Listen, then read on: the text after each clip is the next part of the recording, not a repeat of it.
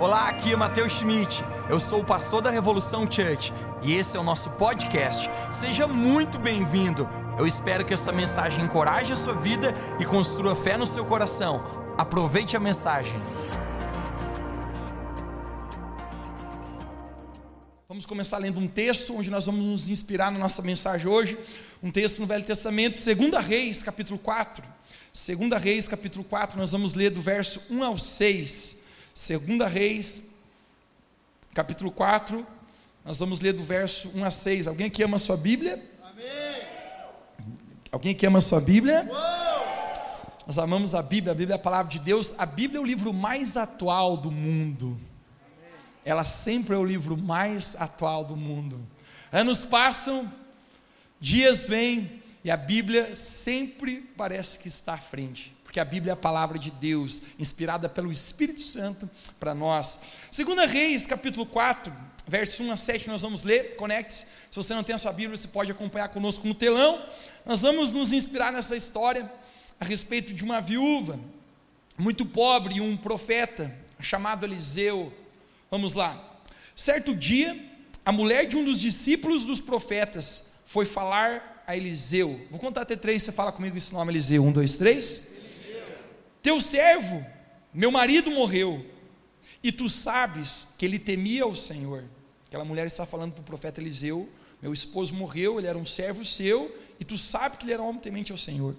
Mas agora veio um credor que está querendo levar meus dois filhos como escravo. E Eliseu lhe disse: Que hei de te fazer?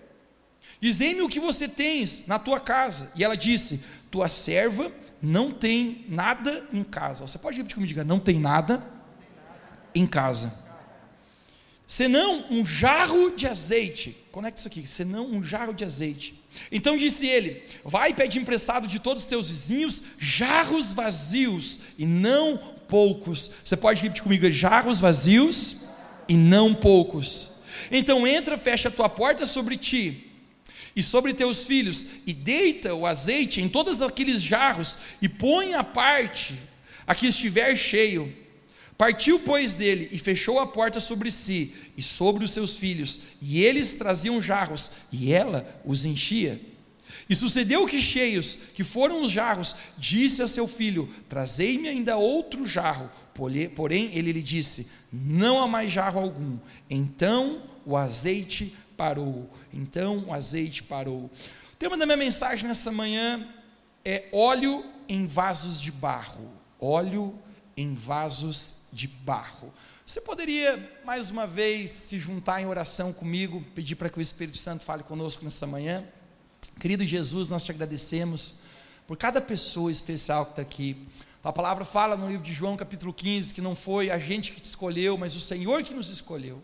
Então eu creio que se a gente está aqui hoje, é porque o Senhor nos atraiu esse lugar, que o Senhor deseja falar conosco através da tua palavra.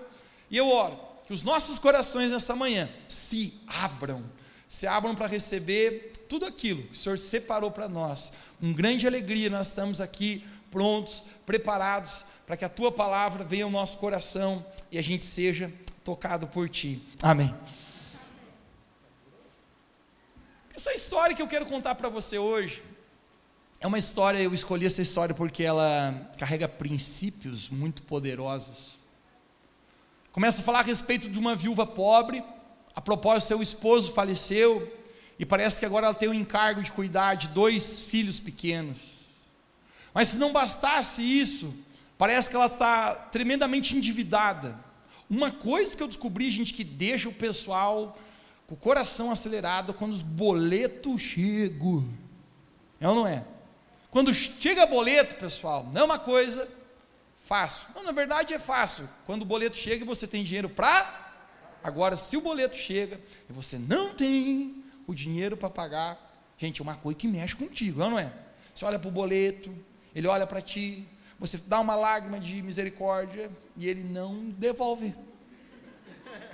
Ele olha para ti assim, vai pagar, vai pagar, miserável, vai pagar a conta que tu mesmo fez, né? Mas essa mulher está num contexto, gente, porque parece que os seus credores chegam até ela e dizem: se você não pagar o que você está devendo, a gente vai levar seus dois filhos Gente, agora mexeu na ferida. Mães, cadê as mães aqui? Gente, pode levar tudo que você tem, mas os seus filhos. Essa mulher se encontra, querido, provavelmente com precisando de um milagre urgente. Ela fica pensando: vou perder meus dois filhos, eu acabei de perder meu esposo, e agora esses credores querem levar as pessoas que eu mais amo, as únicas duas pessoas que me restam nessa terra, meus dois filhos, e eu não tenho dinheiro para pagar todos esses boletos. Essa mulher vai até o profeta Eliseu, e quando ela chega, ela diz: Eliseu, eu sei que tu és um homem de Deus, e o meu marido era teu servo ele era um homem que temia Deus, tu sabes. Eu preciso de ajuda. Eu preciso de ajuda, Eliseu. Nesse momento, o profeta Eliseu é um. Nós não temos dúvidas que o profeta Eliseu foi um dos maiores vultos do Velho Testamento. Elias foi um grande homem cheio da presença de Deus. A propósito, Elias realizou sete grandes milagres. A Bíblia fala que Eliseu era seu discípulo e ele ousou pedir a, pedir a porção dobrada de Elias. E diz que assim aconteceu. Eliseu realiza 14 grandes milagres. Ela chega e reconhece Deus na vida de Eliseu, ela fala: Eu preciso da sua ajuda, porque senão eles vão levar meus dois filhos. Agora aqui a gente começa a nossa jornada, que essa história eu descubro que ela nos ensina a maneira como Deus trabalha com uma pessoa, a maneira como Deus faz um milagre na vida de uma pessoa. Às vezes, quando eu vou pregar aqui, gente, eu fico pensando o que, que eu vou pregar. Às vezes eu fico pensando que a gente tem tanto contexto diferente aqui dentro da igreja. Nós somos todos diferentes, é verdade ou não é? Tem pessoas aqui, gente, que vem a pé, tem pessoas que vêm num carro importado, tem pessoas que vêm com uma boa roupa, tem pessoas que vêm com uma normal, tem pessoas de nível cultural diferente. A igreja é uma igreja para todos, para pobres, para ricos, para brancos, para negros, para ruivos, para mulatos, para tem alguma coisa mais? Para alemão? Aleluia. Para índio, né? Você é índio? Vai que eu sou, né? Melhor estar tá incluso que não está. A igreja é um lugar para todos. Às vezes eu fico pensando: será que eu conseguiria pregar uma mensagem que englobasse no coração de todos? Mas o simples fato, sabe que eu acho, gente? Que todos nós, por mais que vivemos, temos uma vida diferente, Todos nós temos necessidades e precisamos, em alguma área da nossa vida, que a presença de Deus nos toque. Em alguma área da sua vida, existe uma alimentação onde você precisa do Senhor. Essa mulher, ela chega para o profeta Eliseu e ela diz: Eu preciso de ajuda. E nessa história a gente eu vejo a maneira como Deus faz algo na vida de uma pessoa. Existe alguém aqui nessa manhã que você precisa que Deus faça algo na sua vida, em alguma área da sua vida, levante sua mão, em alguma área, seja qualquer área que seja. Eu creio, querido, que nessa manhã Jesus ele vai comunicar alguns princípios conosco e eu quero com, compartilhar contigo isso. Primeira coisa, Deus sempre começa com aquilo que você tem. Você pode repetir comigo, Deus sempre começa com aquilo que eu tenho. No exato momento que essa mulher chega e pergunta para o profeta Eliseu, ela diz assim: Eu preciso de ajuda. Sabe o que, que o Eliseu pergunta para ela? O que, que você tem? Hello? Eliseu, se eu tivesse alguma coisa, eu não estaria pedindo ajuda, concorda? Se eu tivesse algum produto de valor, eu já teria colocado no Mercado Livre no OLX para vender. Então, eu teria dinheiro e não levaria os meus filhos. Obviamente, eu não tenho nada. E o simples fato que ela diz para Eliseu: Eu não tenho nada, exceto, exceto um pouco de óleo, um jarro e um pouco de óleo. Deus ele sempre começa pelaquilo que a gente tem. Essa mulher, ela acha que é tão insignificante o que ela tem, que na cabeça dela, ela acha que não vale a pena nem mencionar. Eliseu pergunta: O que você tem? Ela fala: Não tenho nada, mas tenho um jarro com um pouquinho de óleo. Muitas vezes, a gente acredita que a gente não tem nada na nossa vida. Às vezes a gente acha que o pequeno jarro e o pouquinho óleo que a gente tem não serviria para nada. E às vezes, gente, é possível que a gente não esteja enxergando aquilo que Deus quer usar para fazer um milagre na nossa vida. Aquela mulher está tão focada no pouco que ela tem, que ela acha isso aqui não poderia servir, servir para nada. Mas essa manhã eu quero declarar para você que Deus está prestes a fazer algo grande na sua vida através daquilo que você tem, que às vezes você nem tem coragem de mencionar. Mateus, eu não tenho nada. Será? Você acordou hoje.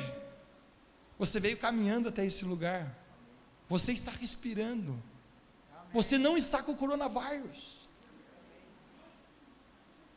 Quando Eliseu começa a trazer no coração daquela mulher, e ela entendeu o que ela tinha, agora ela diz: Eu tenho um pouco de óleo num jarro. O óleo na Bíblia, me deixe presente da atenção, sempre preciso falar essa frase para tu. O óleo na Bíblia, ele tem um significado. Quando a, a Bíblia refere esse óleo, o óleo é um símbolo do Espírito Santo. Sempre que a Bíblia está falando a respeito de óleo, existe uma conotação de uma unção, de uma capacitação. Todos os reis no Antigo Testamento, quando eles iam ser consagrados, era colocado óleo na cabeça deles. Por quê? Porque era uma ilustração de um empoderamento que vinha da parte de Deus sobre aquela pessoa para ela cumprir determinada missão. Agora, o óleo na nossa vida, gente, é algo que está dentro. Deixe-me pregar algo para você aqui. Toda pessoa que está aqui, em alguma medida, foi derramada um óleo de Deus na sua vida. Amém.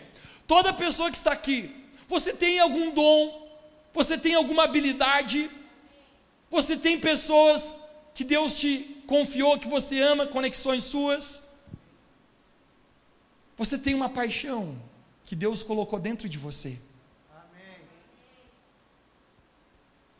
É tão pouco o meu óleo?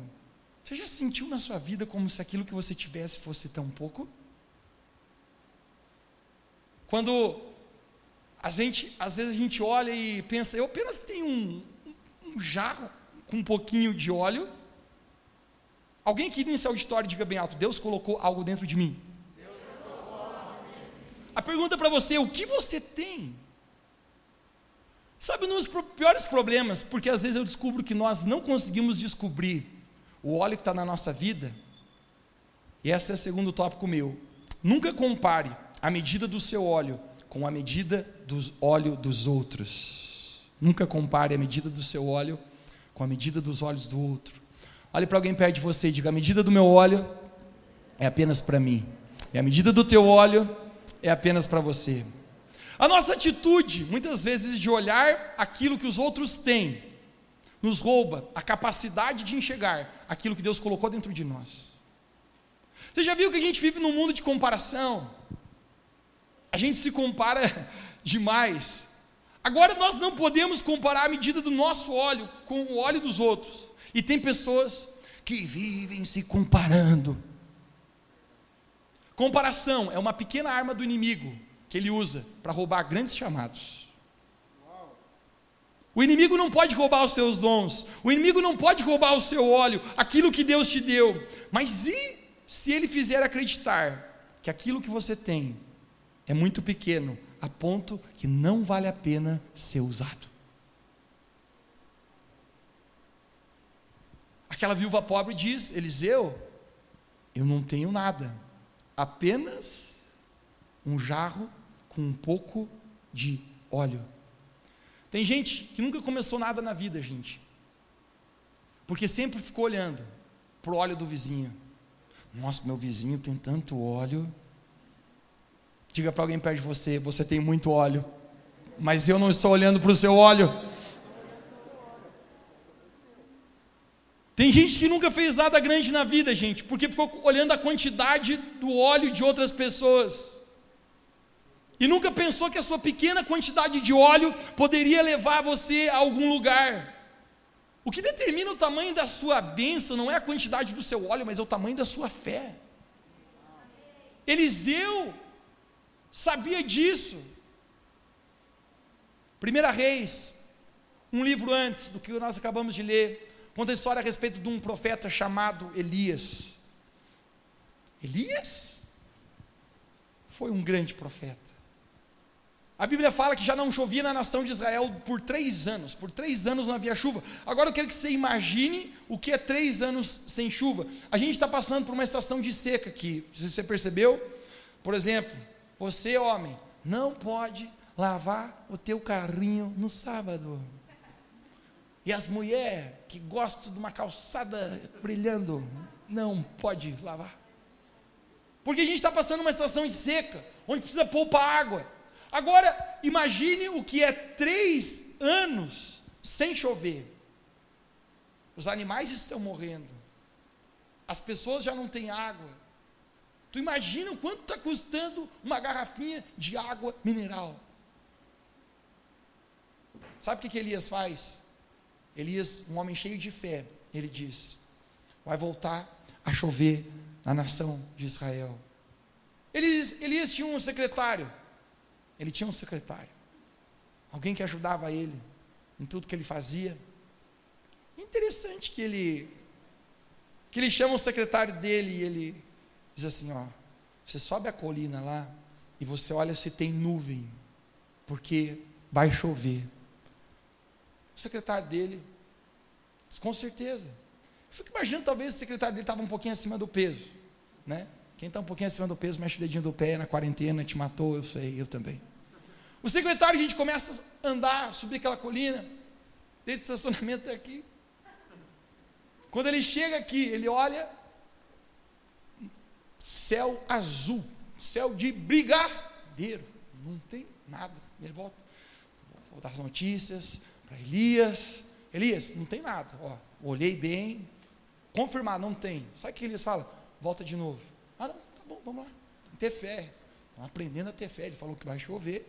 Ele chega lá na colina, sobe o morro, sobe as escadas. Não, não tem nada. Deixa eu ver. Não tem, de certeza não tem. É, não foi dessa vez, não tem que orar mais. Mais jejum, mais oração. Elias, não tem nada. Volta de novo. É sério? Sim, volta de novo. Ah, eu, eu, acho que não tem, mas tem que obedecer, né? Vamos lá, ele falou. É, não, dessa vez no meu aplicativo diz que também não vai chover. Elias, vi certinho. Sete vezes, por sete vezes, Elias pede para o seu secretário: volta lá e vê se vai chover. Elias, eu já fui seis vezes. Volta mais uma vez. Esse cara é meio doido. Como que vai chover? É, o céu azulzinho, confirmado. Mas calma aí, tem uma, uma nuvem mas é o tamanho da mão de um homem. Você sabe o que é uma nuvem do tamanho da mão de um homem comparado com um céu enorme? Mas ele vai relatar. Ele volta, Elias, deixa eu te falar algo. Eu vi, mas é só, não chove. É uma nuvem do tamanho da mão de um homem. Sabe o que Elias fala? Esse é o sinal que vai abrir os céus e vai cair chuva.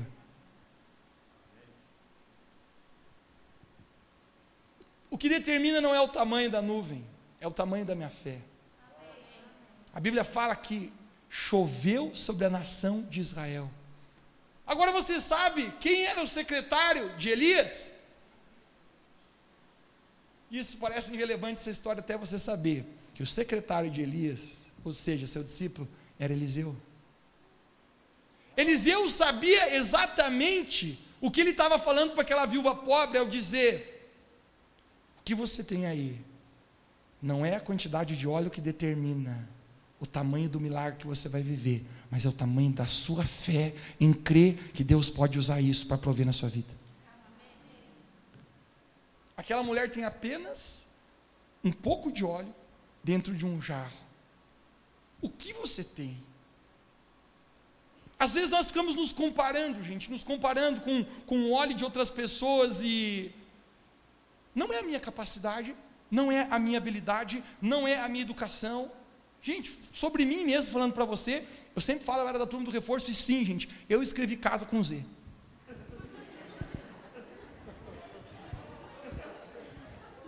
Pode pegar as pedras.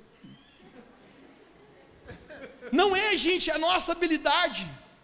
Mas sabe o que é? É o tamanho da minha fé em saber que Deus escolhe aqueles que não são para se tornar aqueles que são. Mateus, eu tenho apenas um pouquinho de óleo num jarro. Alguém aqui nessa manhã diga: Eu tenho um pouco de óleo. Comparação. Deixa eu te contar um segredo aqui nessa manhã. Normalmente as pessoas postam o êxtase da vida delas na sua rede social. E quando você olha o seu Instagram e você fala, nossa, esse está feliz, praia hoje, que dia, hein? Com coronavírus, ó, iate em coronavírus. E elas postam normalmente aquela foto com aquele sorrisão. Mas deixa eu contar um segredo. Normalmente as pessoas não falam para você que depois daquela foto, daquele casal lindo, com aquele sorriso maravilhoso, eles brigaram. Nossa, o story daquela pessoa estava arrebentando. Mas sabe que as pessoas não falam para você? Que depois de ela gravar aquele story, ela estava se sentindo só e chorou. As pessoas apenas postam a sua melhor parte da sua vida e às vezes nós ficamos comparando a nossa vida dos bastidores com o highline. Você entende o que eu estou falando? Com, com êxtase da vida das, de outras pessoas. Comparação mata o óleo, mata a unção. Existe uma grande chance de aquela mulher estar olhando, eu não tenho nada. Mas o incrível é que Eliseu fala: você precisa ir para outras casas e pedir jarros emprestados. O terceiro ponto da minha mensagem é não pare de derramar. Você pode dizer comigo, diga, não pare de derramar. No final dessa história, nós acabamos de ler que essa mulher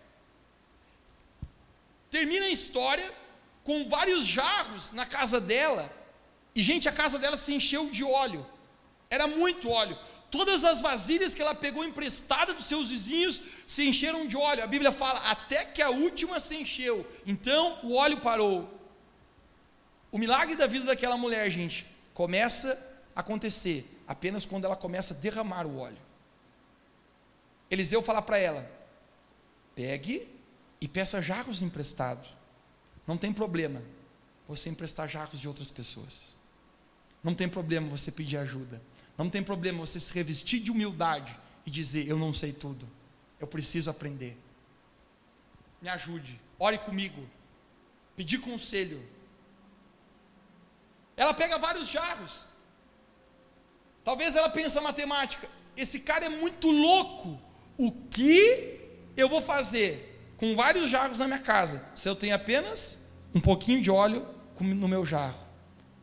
A Bíblia fala que enquanto quando ela começou a derramar, o óleo começou a se multiplicar. Deixa eu te ensinar algo aqui nessa, nessa manhã. O óleo na nossa vida só multiplica quando a gente derrama. Sabe qual é a nossa matemática? Se eu tiver mais, eu vou dar mais. A matemática de Deus é derrame e vai multiplicar. Sirva e você vai ter mais. Use o pouquinho que você tem e você terá mais. Mateus, eu tenho tão pouco. Eu recordo, gente, que talvez algumas pessoas às vezes me verem e veem, Mateus, cara, como faz, como você faz o que você faz? Como você fala desse jeito? Eu falei, cara, eu sou um simples exemplo de alguém que tinha nenhum dedo de óleo, mas eu comecei a derramar. Primeiro ministério que eu servi dentro da igreja, cara. Todos os ministérios são importantes, querido, diante de Deus. Não existe distinção de maior ou menor nessa casa. Mas eu recordo, quando eu fazia escola de crescimento, a turma da segunda-feira à noite, e roubaram, roubaram um carro. Um assaltante foi no estacionamento, não tinha equipe de estacionamento linda. A propósito, quem acha linda essa equipe de estacionamento que a gente tem nessa igreja aqui? São especiais demais, gente. Roubaram um carro e falaram: ih, gente, agora está perigoso deixar o carro no estacionamento. E agora o que vamos fazer? Agora um moleque de 12 anos de idade. Eu falei: ó. Deus falou meu coração. Tinha uma outra turma no domingo, às 8 da manhã. Oh, aleluia. Invernão, mano. 8, não é 10. Tu tá aqui, chega às 10. Deus falou para mim: Mateus, serve no estacionamento da segunda e vai fazer a tua escola de crescimento domingo às oito. Tá bom. É o pouquinho que eu tenho. Gente, segunda noite eu estava lá cuidando do estacionamento.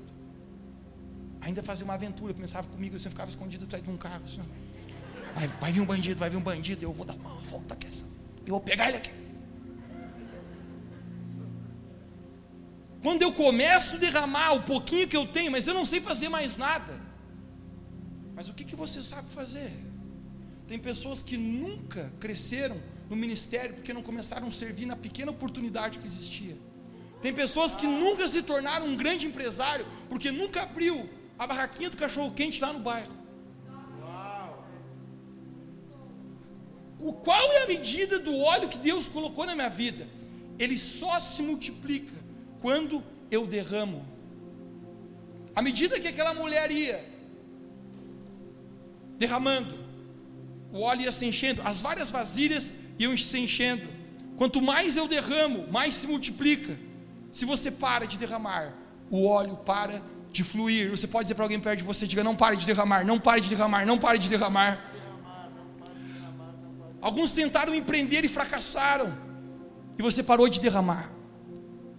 Alguns pararam de sonhar, porque seus sonhos não se realizaram e você parou de derramar em seus sonhos. Alguns aqui estão trabalhando com dedicação, mas você se sente cansado, você está pensando em parar de derramar no seu trabalho. Alguns estão lutando para estudar, para fazer aquele curso, cara, que você tem oportunidade, mas você está parando de derramar. Alguns aqui, gente, derramaram óleo sobre outras pessoas e se frustraram e pararam de derramar. Cara, eu já derramei muito óleo em muita gente. Pessoa que se investe, pessoa que se acredita, pessoa que você dá tempo, você dá dinheiro, você dá esforço, você dá suas roupas. Para muita gente eu já dei minhas roupas. Você já descobriu que nem todas as pessoas têm o mesmo nível de gratidão que deveriam ter? Já descobriu que tem pessoas que você derramou em relacionamentos, em coisas e talvez não te agradeceram, foram ingratas ou injustas até com você? Deixa eu falar algo a respeito da minha vida para você hoje. Você quer ouvir?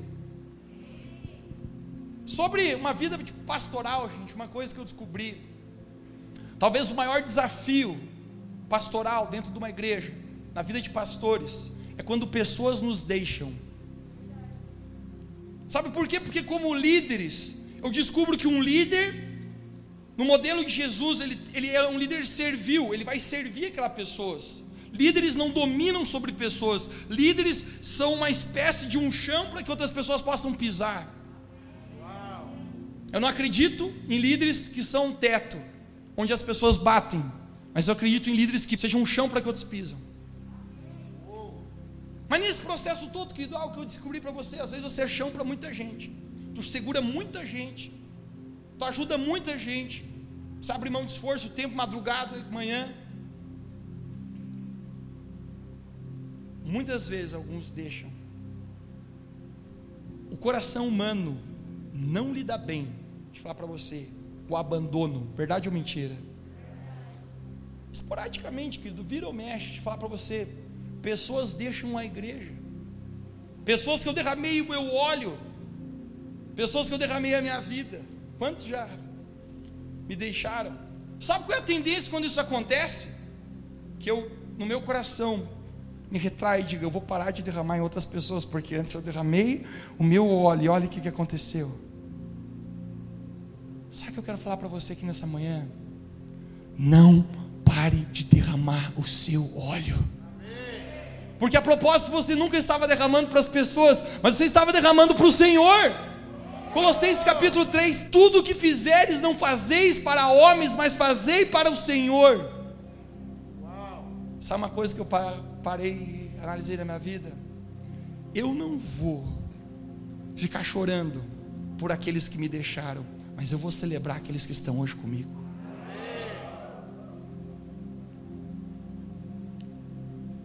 Eu preciso continuar derramando. Eu preciso continuar derramando. Ontem eu participei de uma live.